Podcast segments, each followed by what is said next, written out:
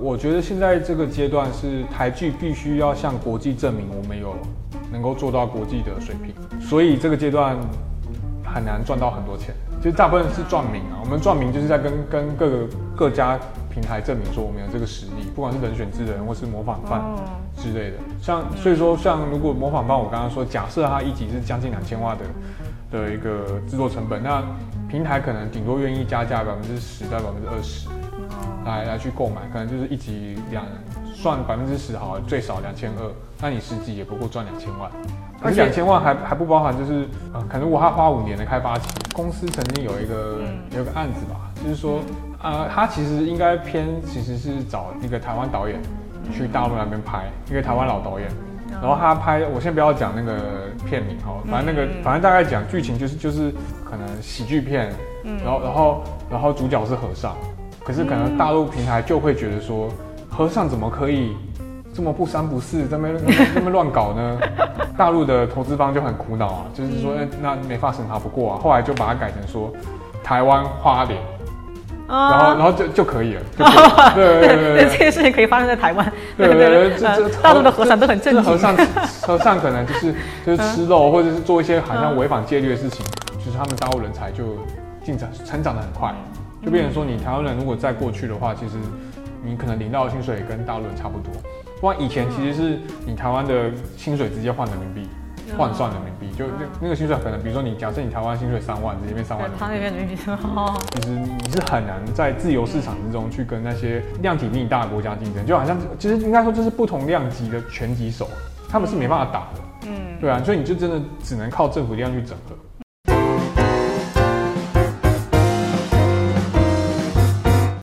大家好，我是上官乱，欢迎大家来到这一期的《乱世佳人》。嗯，最近啊，我相信大家，嗯，很多人都跟我一样，就是有一种台剧复兴的感觉，也不知道是不是错觉。因为，嗯，最近啊，或者说这两年开始，我们会发现这个沉寂了几年的这个台剧，呃，突然。大规模的出现在大家面前，而且口碑和市场爆棚，而且似乎台剧找到了一个新的出路，那就是跟国际流媒体合作。所以最近呢，我们也看见很多非常不菲的成绩出现啊，包括最近言上啊讨论的非常热烈的，比如那个模仿犯，对吧？已经上到了这个 Netflix 的第二名，还有就是人选之人讲台湾选举的，哇，最近我看，呃，从上到下，不管是文化人还是普通民众，口碑都非常不错。尤其啊，最近对岸，我不知道大家有没有关注，也在热烈的讨论一部台剧，叫《不良杂念清除师》。哇，对岸现在也是把它捧得非常高，这个打分据说都接近九分，这是非常非常罕见的，呃呃这个高分。而在这种情况下呢，我一直都觉得，嗯。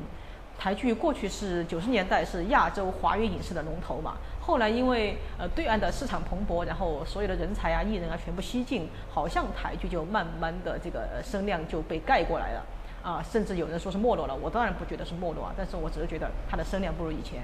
但是最近啊，自从啊，比如从这个呃谁是受害者啊，还有包括后来的华灯初上啊，这一两年，哎，我发现这种就是市场和口碑皆。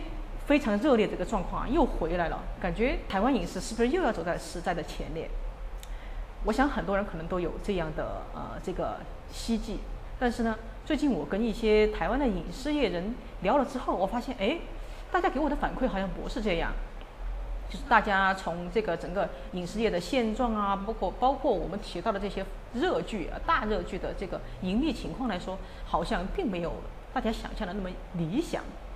然后呢，我又提到，嗯，这个台湾的这个国家文化战略，大家也说，嗯，这个效果好像还有待观察。哎，这让我就，呃，一边呢是有点吃惊，第二点呢，我就想知道真相到底是怎么样？到底是台剧真的是复兴呢，还是说只是我们表面华丽？那么台剧未来复兴之路到底该怎么走呢？或者说这个国家文化战略到底应该怎么样实现它的有效价值呢？所以我今天就请到了一位非常资深的台湾的影视业从业者，言情有为的一位制片人李源先生。好，我们现在来欢迎李元先生。李先生你好，大家好，我是李源，非常欢迎李源先生来到我们的节目。其实我之前跟他有讨论过一次了，也是他的讨论让我有了呃非常多的灵感和冲击，真的是冲击。比如啊，就第一条就是我刚才也提到了，最近呃模仿犯啊，还有这个人选之人啊，哇，最近真的是被讨论了很多。嗯。然后呢，也被大家视为是就是台剧复兴的一个标志，达到了空前的成绩。然后呢，呃，尤其是模仿犯啊，之前很有有有些人说《华灯初上》它只是给两岸的观众看的，而且对岸的还是很多都是看盗版嘛。然后就是说，然后台剧是不是只在华语市场？哎，但是没想到呢，模仿犯啊，八种语言在上映。然后很多人呢又说，嗯，台湾曾经的亚洲龙头地位又回来了。但是呢，我也听说啊，像《华灯初上》啊这样的剧。它的大头都被 Netflix 赚走了，因为是 Netflix 的呃投资，所以呢就说，嗯，台湾只赚了一个名而已。那么，嗯，即便如此啊，就是像《华灯初上》它的名声这么高，但是据说 Netflix 也不太满意，因为 Netflix 虽然赚走了大头，但是好像也没有赚很多，因为这个剧刚刚讲的，它受众还是很狭窄嘛，是只是华语。而且对岸的基本上看盗版，对 Netflix 本身的这个呃流量帮助不大。就是刚才这个看起来矛盾的现象，我想知道你怎么看这个现象？就是你换个角度看，台剧感觉好像是是不是受众比较窄？因为我们就是华讲华语嘛，华人嘛，我们没有中国市场，所以也因为这样的关系，我们必须要一定要去挑战全球市场。我觉得模仿犯它是一个案例，就是说我们想要去挑战一个国际的制作水平。嗯，对。那至于你刚刚说的盗版问题，我我觉得这很难解决。呃，因为我们台剧拍完之后，假设它不是一个合拍片，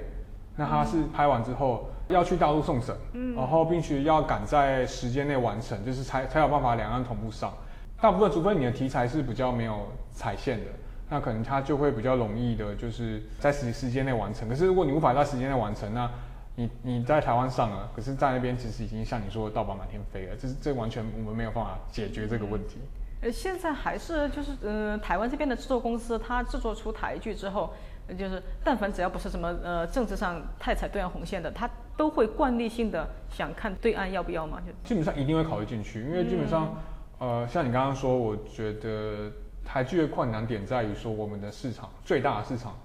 就在大陆。因为我们台湾本身的量体就小，所以，我我们就是你要拼量体，拼那个成本的堆叠，绝对拼不过欧美啊。嗯，那那偏偏我们最大的市场也是中国，这个真的没办法避免。嗯，所以呢，其实嗯，就这两年，因为这个两岸的情势以及产业链的转移嘛，然后很多人嗯就在想，就是因为。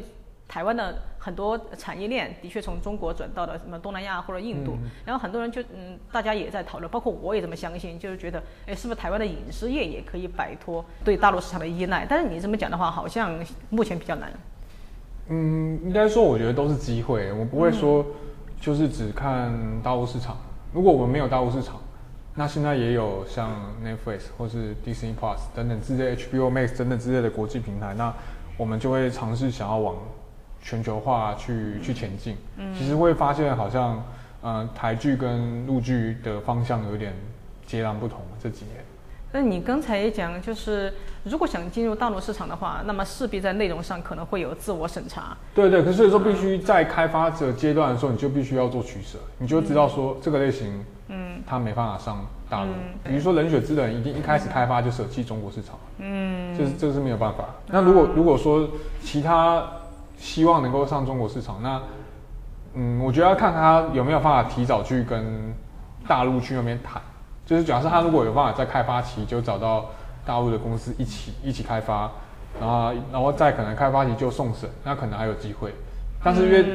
也很难。就大家还是会习惯性的先考虑对岸市场，对，一一定会，因为毕竟他们除了全球市场之外，也是一个很重要的一个额外收入。哦，所以影视业这一块啊，其实还跟其他的产业不一样，不像什么呃什么呃代工产业，真的就是它它也跟着人力走的，但是影视业这个没有办法说。移到 东南亚，因为我们是语，我们那个文化就是都讲华语啊。华东南亚他们又不讲华语，对，我们顶多就是华侨，华侨会看。对，那刚才我提到的第二种状况，就是有人说啊，就是像《华灯初上》啊这些，就是 Netflix 他们在台湾就是投资的台剧，嗯嗯，就看起来口碑和市场都还不错，但是据说。盈利状况并不怎么样，那你能跟我举个例吗？比如最近谈的比较多的这个模仿犯，它的盈利状况你大概能透露吗？我看它的制作水平和我在业界大概，据我所知应该一集有近两千万吧，嗯，近两千万。但是，嗯，我觉得现在这个阶段是台剧必须要向国际证明我们有能够做到国际的水平，所以这个阶段很难赚到很多钱。其实大部分是赚名啊，我们赚名就是在跟跟各个各家平台证明说我们有这个实力，不管是人选之人或是模仿犯之类的。像所以说，像如果模仿犯，我刚刚说，假设他一集是将近两千万的的一个制作成本，那平台可能顶多愿意加价百分之十到百分之二十。哦，来来去购买，可能就是一集两算百分之十好，最少两千二，那你十集也不过赚两千万，可是两千万还还不包含就是呃，可能我还花五年的开发期，因为对啊，五年才赚两千万这个，对对对，然后再加上还有这么多投资方，对，开个茶饮店算了，对对对，所以说其实影视不是那么好做的生意啊，可是可是它必须要看的长长比较长远一点。啊，对对。啊。所以现在其实总的来说也是这两年比较密集，还不算复兴期，对吧？呃，应该还在一个尝试的对，现在对，现在还只是在赚名，还没有到盈利的时候。对对，因为最一开始 Netflix 那个时候应该有各个给各个亚洲国家机会。我们那时候，Netflix 一开始出的台剧就是《追梦者》嘛，对，《极道千金》嘛，对。但是我先不要论它的剧的状况，我只单论反响，没有一定没有像现在。模仿犯或是人选智人那么好，那我觉得这个就是一个过程，就是嗯，可能 Netflix 它听我据我所知，好像就是 Netflix 有也有参与开发追梦者啊或之类的，可是可能成效没有那么好，所以他们可能有改变策略模式。那现在变成说，就是台湾的几个制作团队证明了他们有就是能够做到国际水平的实力，我觉得这是一个好现象啊。那当然就是至于之后有没有办法摆脱只赚名的这个东西，有点难。对哦，所以现在其实一个必经的过程，就是你台湾首先要证明自己的呃创作能力、创作实力啊，对对对。刚才你其实你也我们也提到了，就是很多人最初大概是二零一六年对吧？那个 Netflix 上面进入台湾，就是当时很多人就觉得这个国际串流平台啊是台湾影视摆脱大陆市场的呃这个契机。那么听你的讲法呢，我觉得好像似乎摆脱大陆市场。好像并不是台剧要追求的一个目标，就就真正更加走向国际才是一个目标，对吗？应该说，的确国际化是我们是台剧一个很重要的目标了。但是我们也不会因为这样子就去排斥大陆市场，只是因为我觉得碍于现在两岸的关系，嗯，可能那边的机会比较少，那那自然就会往机会比较多的方向去做啊。其实我觉得是蛮正常的，因为大家还是要做出一个影视产品，它还是要有能够盈利啊。对啊，对啊，但但是中国那边有其实两岸之间有找到其他的方式来合作，嗯，所以说也不是说完全就是在二零一六年之后就完全转向了国际。哎，你刚才正好提到就是其他的模式啊，最嗯就是我刚才正好我刚才提到的这个最近在大陆非常大火的一部台剧嘛，就叫呃不良执念呃清除师，嗯，然后我我我我看到真的是。急速窜红，口碑爆棚，所有的大号都在讨论这部台剧，而且而且大陆也很喜欢说“台剧复兴”这几个字，我觉得很微妙啊。然后呃，讨论度很广泛，但是呢，你要说它是一个纯台剧，好像也不太确切，因为据我所知，就是这个是爱奇艺国际版的嘛，就是它好像是就是你。你刚才说的这种新的模式，以前是流行两岸合拍嘛，现在就是因为对岸它其实这个内容审查其实越来越收紧了，然后但是呢，大陆呢它的很多资金它也还在影视业，他们还是想制作出更加就是有卖点、有看点、有质量的剧，然后呢，那正好台湾他们觉得台湾这边首先就是拍摄成本比台大陆低，然后呢也这边言论自由嘛，而且呢就是中国它的这个审查尺度它好像。跟国内国国外不一样，如果是引进片的话，它好像审查尺度比较低。这个不良执念清除师，它好像是就是爱奇艺投资买了一个 IP，然后投资让台湾这边委托拍摄，拍摄完呢再以外片的形式引进来，这样的话成本也低，审查尺度也低，好像是这样的，对吧？对，是这个模式。我想知道，就现在这个模式已经成了两岸的主流吗？多吗？据我所知，其实还算蛮多的，因为。对，就是说，因为这个模式，它会在走这个审查流程会比较顺畅。再加上，呃，通常什么东大陆的平台，他们其实都会先内审过，内审过之后，他们觉得这个东西比较可以给台湾拍，就是他可能游走于审查的边缘，嗯，然后确认没问题，他发来我这边。通常发来台湾拍的大部分应该是比较可以在那边上的，对。大概会是一个这样的情况。然后因为这个这个情况这个模式有用的话，其实应该就会比较沿用啊，除非说可能政治环境有改变吧，可能回到二零一六年前的那个两岸合作比较热络那个状况。哦，对，哇，就是你你这么讲，我才就是意识到，好像大陆的这个它的政治环境啊，言论审查、呃环境的改变，竟然催生出了一种新的合作模式。对啊对。对但是你上有政策，下有对策。对呀、对诶但是可能可能我们这种人啊，就会更敏感一点，嗯就是嗯，如果是这样的话，那么在制作过程中的话，台湾这边的创作方，他可能会、呃不可避免的要去适应大陆的审查制度。那么如果这个形成一个潮流的话，会不会进一步加深台湾对大陆市场的呃依赖？然后呢，也会不会影响台湾这边的创作环境？我不知道就有没有考虑到这层。依赖嘛，我其实也不认为是一个是依赖，我觉得比较是一个机会，就是两岸合作是一个机会，然后创国际创流平台也是一个机会。那毕竟业界这么多人，一定有人有能力就是去承接两岸的一个、一个合作案，对啊，而且我会觉得。像我刚刚说，当这些题材到台湾的时候，他已经内审过了，那他基本上就是命题作文，所以说基本上愿意承接的团队，他都有心理准备。但你刚刚说，呃，我不否认，就是说今天在开发端在开发一个案子的时候，一定会考虑大陆市场。那如果说这个东西它有机会上大陆市场，那那可能我们在开发文本上的会有一些呃相对性的调整，就是就是比如说会有个写一个开放性的空间，也许剪辑的时候可以把它做一些处理，让大陆那边也可以上，就是会有做一个考量会做这个考量啊，就是看是希望能够同时，但但通常还是很难，嗯，对，还是很哎，能不能举个比较实际的例子啊？就是因为呃，因为我比较知道台大陆那边，他其实对这个某些东西的审查尺度其实规定的特别细，呃，嗯不一定一定是说关于政治他才会审查。比如大陆那边是说一九四九年以后是不能有鬼的嘛，对对类似类似于这种东西，对对对。然后就是小三是不能当主角的，类似于这种。对啊，你这这你你有没有印象比较深的，就是受到这种比较特别的审查影响的这种创作过程？公司曾经有一个、嗯有个案子吧，就是说，呃，他其实应该偏其实是找那个台湾导演去大陆那边拍，一个台湾老导演。嗯。然后他拍，我先不要讲那个片名哈，反正那个、嗯反正大概讲剧情就是就是可能喜剧片，嗯。然后然后然后主角是和尚，可是可能大陆平台就会觉得说，和尚怎么可以这么不三不四，这么 这么乱搞呢？大陆的投资方就很苦恼啊，就是说、嗯。哎那没法审查不过啊，后来就把它改成说台湾花莲，啊然后然后就就可以了，就可以了。对对对这些事情可以发生在台湾。对对对，呃 这这大陆的和尚都很正经。和尚和尚可能就是 就是吃肉，或者是做一些好像违反戒律的事情，在台湾可以，但可能在大陆就不行。哦。所以你把它改成，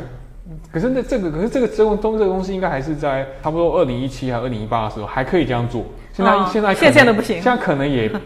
这种方式可能也行不通啊。嗯，对，就是就会有这样子，嗯。为了要能够过审，然后把东西改成台湾，就是不要发生在不要发生在大陆就好了。啊，对，就就是一些很有趣的东西。嗯然后这是这是一个，然后还有嗯听说就是警察好像一定只能是好警察，没有坏警察。哎，对对对，是这样规定的。对对对对。哎，然后坏人一定要受到受到处罚。哎，对，是这对，样。像就好像我记得我听过说有个是那个无间道。这个应该大家都听过的一个很很知名的香港电影，就是说那个有一个结局就是就是适应大陆版，就好像最后那个主那个刘德华的角色好像是有被抓的，啊，对对是，我们看到的是。那个就是一个很好的例子。啊，对。对对对，而且那就像那个前不久的那个《鬼家人》那部影片，就最后那个、最后那个警察，那个王静那个警察，他竟然跑掉了，这个大陆也是不可能发生的，对吧？对对，我对我说嗯我，因为我不知道他们后面上大陆版会怎么搞，嗯我没看过大陆版，说不定也会改成他被抓到。如果说能不能上大陆的不知道哎，因为他有鬼。还有还有同志一体，我觉得 啊，对，同志一体有点难。啊，对对对对对，是这样的。嗯，所以呃，谈到这儿啊，其实这也是我发现，就是大陆最近讨论台剧的一个原因。其实嗯。有某方面就大陆人的一种投射，就是大陆的这些文化圈啊、影视圈，其实大家就是苦这种审查久矣，但是呢、嗯。又不能明说，嗯。然后在夸这个台剧复兴的时候，其实大家就有一种就有一种暗示，就是你看人家台湾自由，就是什么都能谈，我说我们这边什么都不能拍，也怪不得人家台剧能复兴，对吧？你 所以你会不会觉得？嗯，台剧的复兴很大程度上也是建立在就是题材上的呃自由，也有很对对对，这这是一个，因为嗯。我我们就是要直面全球化嘛，嗯。然后所以就变成说你的题材必须一定要是有台湾本土的一个味道，嗯，但同时讲述的故事必须要世界都都懂，对。比如说可能爱情、母子情、亲情等等之类，这嗯。这这些情感要要共通，好像以前有时候就会参加一些什么制片工作坊或编剧课，就会好像是要什么，好像越国际化，同时也要越在地化，这是这是两个是并行的。对，就是就是在地的故事，国际的可能说故事的手法，嗯类似这样的。嗯，对。那华灯初上，它算不算是这种呢？就是它很在地的故事啊，在调通发生的，嗯，但是它的，你觉得它讲的够国际化吗？因为有人就说，嗯，就就是它只有台湾人在看嘛，事实上是这样的吗？其实据据资料显示，其实也是有其他国家，嗯，有看，比如说我看好像这个希腊，我看资料好像希腊那边是是有曾经有在前十名过，所以也不是说完全没有国际的在看，嗯，但是毕竟台剧的受众还是没有那么大，所以我觉得有困难啊。对对对，我我觉得华灯初上是一个很好的尝试的一个案例，可是你要说它完全达到这个标准嘛，我觉得还没有这么容易。嗯，对对对毕竟也是刚因为，毕竟毕竟把这些台湾的一些内容拿去国际上比，真的还是会被比下去，这没有办法。但但我觉得这就是过程啊，没嗯，办法。对，过程。对，说到这个过程，据我所知，你也是在台湾那个算是比较前沿的指标性的制作公司里面待过，嗯也对也参与过一些指标性的项目。嗯那、你就是能不能简单说一下，就你从业这么多年，你观察到的这两岸的影视业的变化，对你什么体会？我觉得很重要的一个转捩点在二零一六年。嗯，对对对，因为那个时候是一个两岸的政治环境的刚好的一个风向的转变。对，那在那之前，其实大陆是还蛮欢迎台湾的演员、或者台湾的工作人员去那边工作。当时也对也吸进了很多年了。对对，因为那时候就是蓬勃发展嘛，大家都很看好大陆市场，所以那个时候也催生了很多两岸合拍片，亦或者是说，今天你台湾的电影卖座了，基本上一定会去大陆那边上。比如说，我记得二零一五年的《我的少女时代》就是一个很好的例子，那个时候票房好像好像好几好几亿人民币吧，我具体有点忘记。可是，在那个时候在在台湾是是很惊人的，因为换算台币是、是很不小的数字。嗯但后来因为两岸环境的这个变化嘛，再加上国际平台兴起，导致说两岸合作的机会越来越少。那我只我只是这个应该是一个审查过程啊，在二零一六年以前，就是审查上不会这么久，或者这么严格。嗯然后二零一六年之后，就是呃两岸的政治关系可能改变了，加上我觉得可能大陆的一些他们影视环境也也有变化，因为他们成长的速度非常非常的快，嗯。差不多二零一六年之后，你台湾人过去的红利其实啊不太有了，啊就变成说我用你所谓你所谓的台湾的影视人过去的红利，是指收入啊，还是说地位，还是个就是收入或者职位吧，啊，对对对，就是说他们那个时候也许在二零一六年以前需要台湾人才，嗯去一起帮让他们的产业起飞。那到那之后，他们就就是他们大陆人才就进展成长的很快，嗯就变成说你台湾人如果再过去的话，其实你可能领到的薪水也跟大陆人差不多。不然以前其实是你台湾的薪水直接换人民币。换算人民币，就那嗯。那个薪水可能，比如说你假设你台湾薪水三万，直接变三万人民币，边人民币哦，类类似，听说我、嗯。我听说的是这种说法，嗯。但是在那之后就是没有这个红利了，然后变成他们可能就是比较用他们自己了，嗯，就其实好像也很像那个台商过去，对啊，是不是就是对啊对啊，就台湾的影视业过去把。嗯，就是帮助啊、呃大陆的那个影视业成熟了之后，然后这边的人就没有用了，好像真的跟其他产业很像哎。但但也没有办法，就是他嗯们、他们人人多，他们自己人也要、也要饭吃啊，所以当然就变成说，啊差不多二零一六年之后，陆陆续续的台湾的人、嗯。人才，或是陆陆续续回台湾开公司，嗯。这也是为什么现在台湾台剧蓬勃发展，因为就是很多他们回来。人才回来了，嗯。然后他们各自成立公司，然后各自开发他们各自擅长的题材，嗯，或者故事，所以才会有这样的一个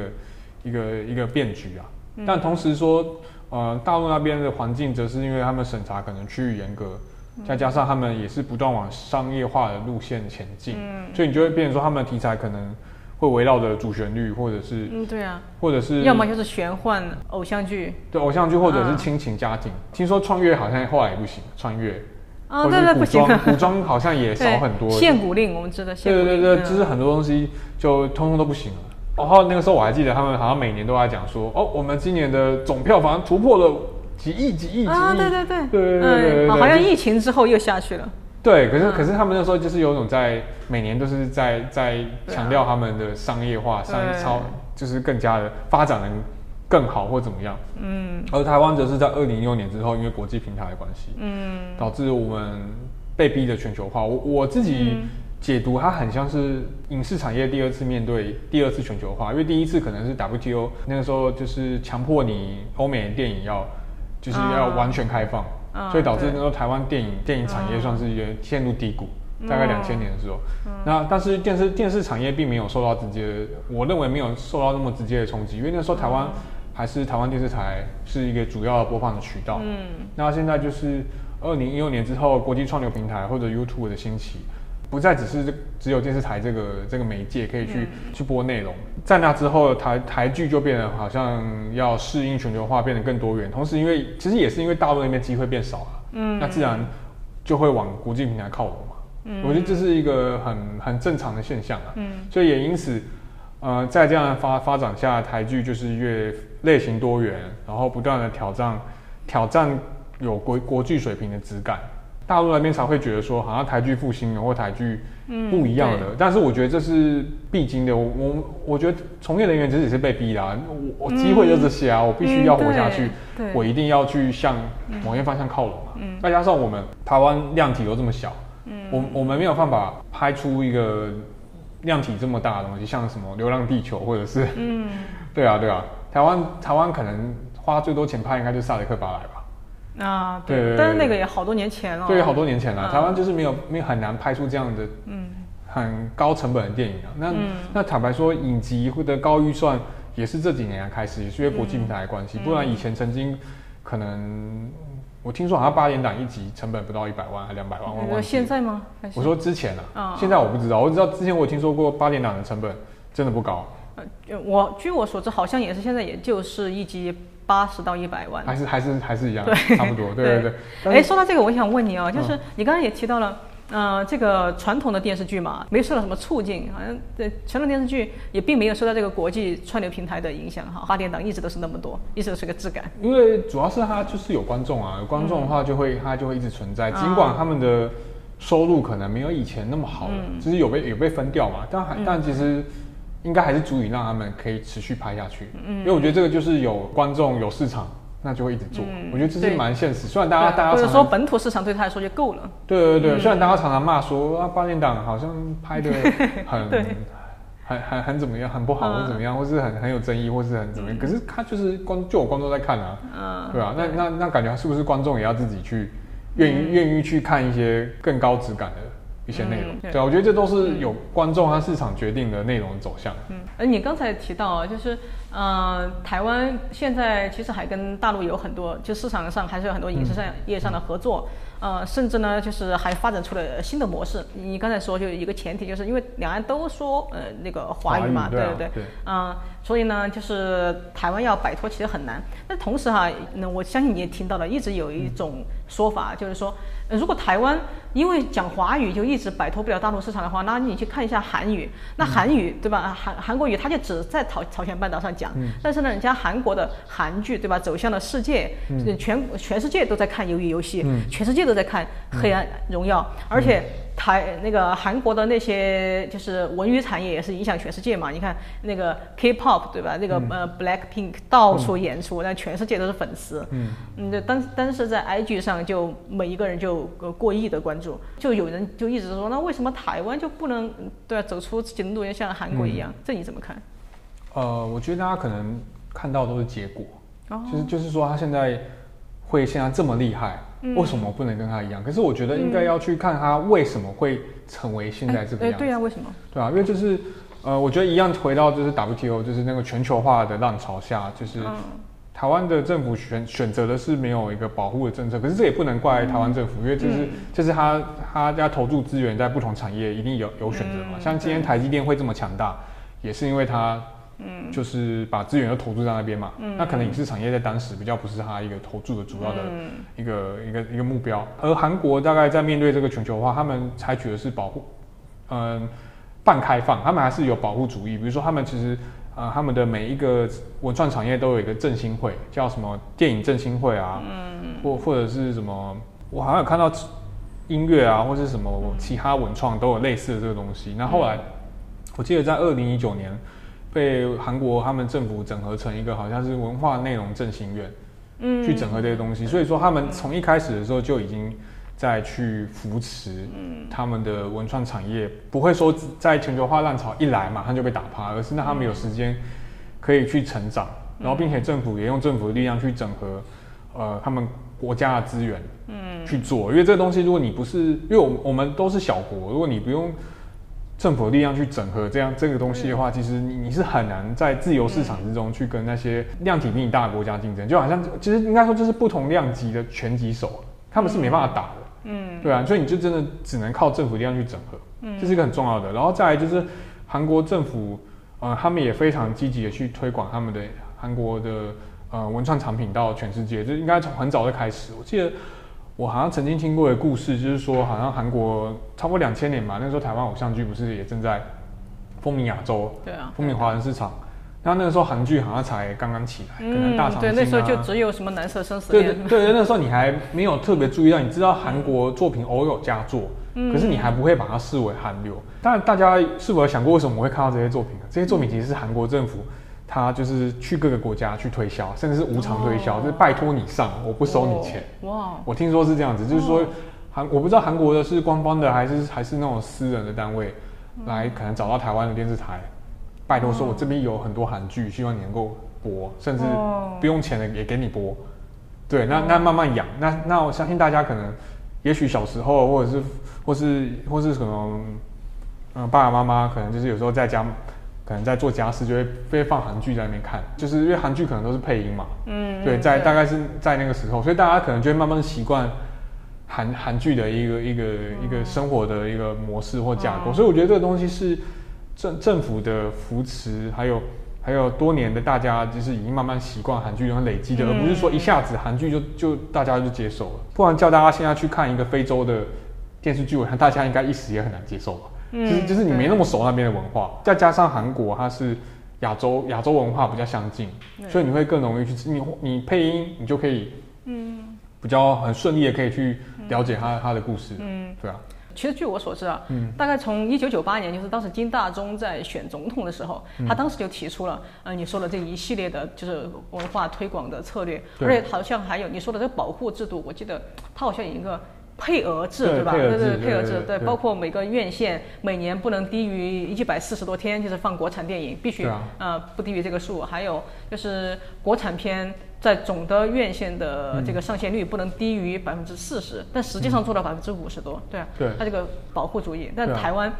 台湾的话，说回来，你刚才提到韩国的这个呃文化振兴院吧，好像叫嗯文化内 KO，容振兴院对对，好像 KOCC 好像是什么。对对，然后台湾呢，好像是二零一九年才成立了一个文策院。对然后这个文策院，它跟以前的，嗯，据说它跟以前的这个台湾的保护策略不同，因为台湾其实一直一直对影视业还是有保护，嗯或者说补贴的政策。对但是大部分都是什么文化部啊、教育部啊，他们在针对特定的题材进行小额的补贴。嗯，然后文策院的这个政策说，呃，就是跟以前的不一样。嗯那那你知道它的具体哪里不一样吗？以及到现在三年了，有什么成效？你有看到吗？呃，我觉得文策院的利益是很好的，嗯，对，只是当然它可能成立的时间相比韩国的他们的那种用政府的力量去扶持的方式有一点比较晚了，但其实有做有做都是好事啊，嗯因为文策院，嗯、就是我刚刚说的，它必它就是集合政府的力量，嗯，然后去把那个成本啊，或者是不同文创产业之间美彩的一个联联动啊，就是我说的呃电影、漫画、音乐等等文创产业的整合，嗯，整合在一起，然后还有整合各个影视台湾影视公司的能量，因为台湾台湾的环境其实跟跟韩国不太一样哦，因为韩国他们是私人财阀，嗯，是很巨大的，他们他们他们是，所以他们基本上只需要就是呃韩国政府跟私人财阀做整合就好，他们其实相对是容易的。可是可是文策院面临的是一个，原来他不缺政策也不缺钱，对，就 就就是他们他们是基本上你就你没有那么多对口啊。可是台湾是中小企业林立的一个国家，就就可能是因为我们。可能自由国家、自由市场，所以反正人人都有机会，所以说自然就是大家哦，我想要说故事，我想要拍片，我就开公司。所以，所以当然这也是呃导致我们刚刚说台台湾为什么这么多力量比较分散，对，力量比较分散。所以文策院其实它就是要来做整合，像文策院它其实有有不断的去呃，比如说投资一些影视公司，扶持他们可能可能一起成立一个基金等等之类的，然后然后试图来。呃，做一个能够适应全球化浪潮下的一个成本，比如说像机机身，机身是一个台湾，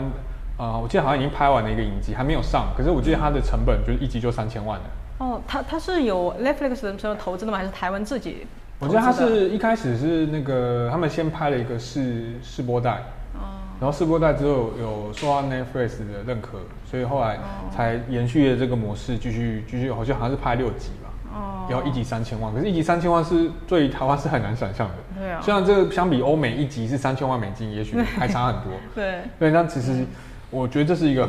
以文策略的帮助下，我觉得这是一个很好的一个里程碑啊。只是说你要以三年来评断文策院的成效，我觉得有点难。我觉得可能是不是太早了？太早了，因为文策院现在要整合资源、整合影视能量，还有串联各个平台。我我觉得这不是三年就可以结束，我觉得可能你要用十年的角度来看文策院在历史的定位，才会比较嗯对，因为影视业一个项目一般都不止三年，对对对，所以现在看不出来。对，对，那还有一个问题就是我们刚才也谈到了，就是嗯，就是这个疫情啊，以及二零一六年的这个政策紧缩，它其实给台湾提供一个机会，因为人才都回来了嘛。嗯，那么那么其实。我就不得不担心哈，那如果有一天，比如呃中国的这个环境它又回升了，我们不说不说它的政策怎么样，就是什么又放宽了，我觉得这个比较难。但是呢，它有可能疫情好了，疫情过了之后，它的市场可能市场的需求啊，这种市场的活力可能又回来了，是不是？那么这个情况下，是不是台湾的艺人和影视从业者是不是又会过去？比如你看最近的一些，嗯，很多综艺啊，像什么《乘风破浪的姐姐》啊什么的，你看去年都是王心凌得冠军嘛，呃，对吧？然后今年我一看，哇，也是台湾的艺人在那边，就是，嗯，会不会有这个担心？就是，嗯，中国的这市场啊，还有它的呃呃，这个在恢复之后，会不会又出现二零一六年以前的情况？就艺人又过去了？我觉得应该还好诶，因为以前并没有这种国际串流平台啊。对对对对，因为因为以前对于呃，我记得以前好像有个说法，就是说很多的东南亚的一些华华人的艺人都要先来台湾过过水，对对，然后这这些才有办法在可能两岸三地大红大紫。嗯。可是现在的话，你有在全球化的浪潮下，就是你可以不不一定。你可以，你可以瞄准全球市场，不一定只就只给拍给华人看而且有时候，如果你能够在全球市场被看到的话，其实反而华人市场是一定会被看到的。嗯，对，所以所以我觉得现在应该是都是选择，并没有说因为大陆市场那边变得好像又又比较开放，或者是又可以合作。就会说又吸过去了，当然一定会有人看到机会而过去，但但应该不至于说会像以前那样一窝一窝蜂过去或怎么样，因为像现在就是很多机会了，应该没有必要完全去，就是就要去大陆。嗯，还有可能就是哪怕他复兴了。就是大陆自己的人才好像也还很很够用，不用再从台湾吸纳人才。对对，过去对过去了，可能也没有多大的什么更高的地位或者更高的收入。对，而且我觉得很重要的。也许像你说，他们那他们大陆那边自己的人才，他们已经可以做很多类型的案子，所以也许会会会切出来说，他因为台湾可以做的自由度弹性可能比较广，所以他可能就会延续现在我我们你说不良之间清除师或者逆局这样的模式，就是就是有些东西比较呃比较硬的题材，就是在中国可能比较难过的题材交给台湾来拍，这是有可能，因为他们现在呃爱奇艺或者腾讯或优酷，其实他们都有国际站，他们也是希望有国际的国际的市场，嗯，对啊，对，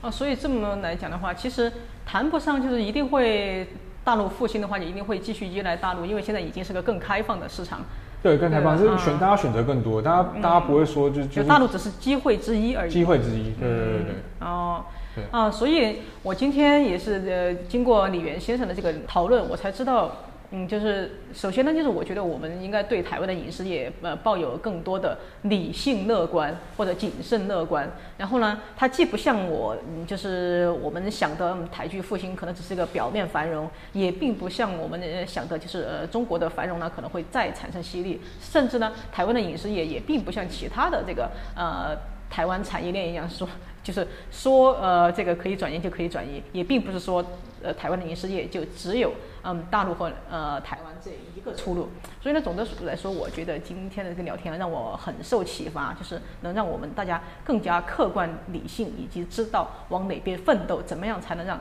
台湾的影视业文化产业更加振兴、更加有底气的一个一条道路。那我觉得非常感谢李源先生。其实我也想说，就是希望观众能够给我们影视产业一些时间，嗯，还还给我们一些信心呐。就是我们大家都很用心的做，而且其实大概从在李安导演那个时候，就是来台湾拍少年少年拍，